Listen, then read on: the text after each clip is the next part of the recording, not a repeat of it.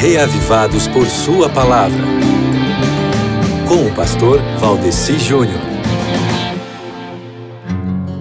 Estamos aqui com 2 Crônicas 12, que é o capítulo de hoje pelo projeto Reavivados por Sua Palavra, para aprendermos um pouquinho mais do que a Bíblia tem a nos ensinar.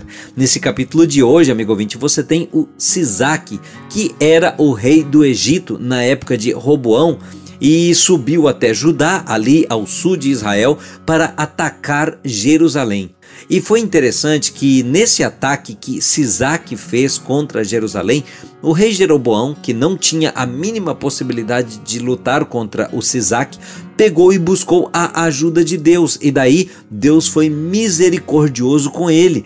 E falou que Sisaque não o mataria, mas como eles tinham sido infiéis a obedecer ao rei dos céus, Deus pegou e falou assim: ficarão sujeitos a ele, a Sisaque, para que aprendam a diferença entre servir a mim e servir aos reis de outras terras. E nessa história nós vemos como Deus é ao mesmo tempo justiça e misericórdia.